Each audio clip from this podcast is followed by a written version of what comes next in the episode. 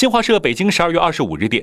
教育部港澳台办公室副主任王志伟二十五日在国台办例行新闻发布会上应询表示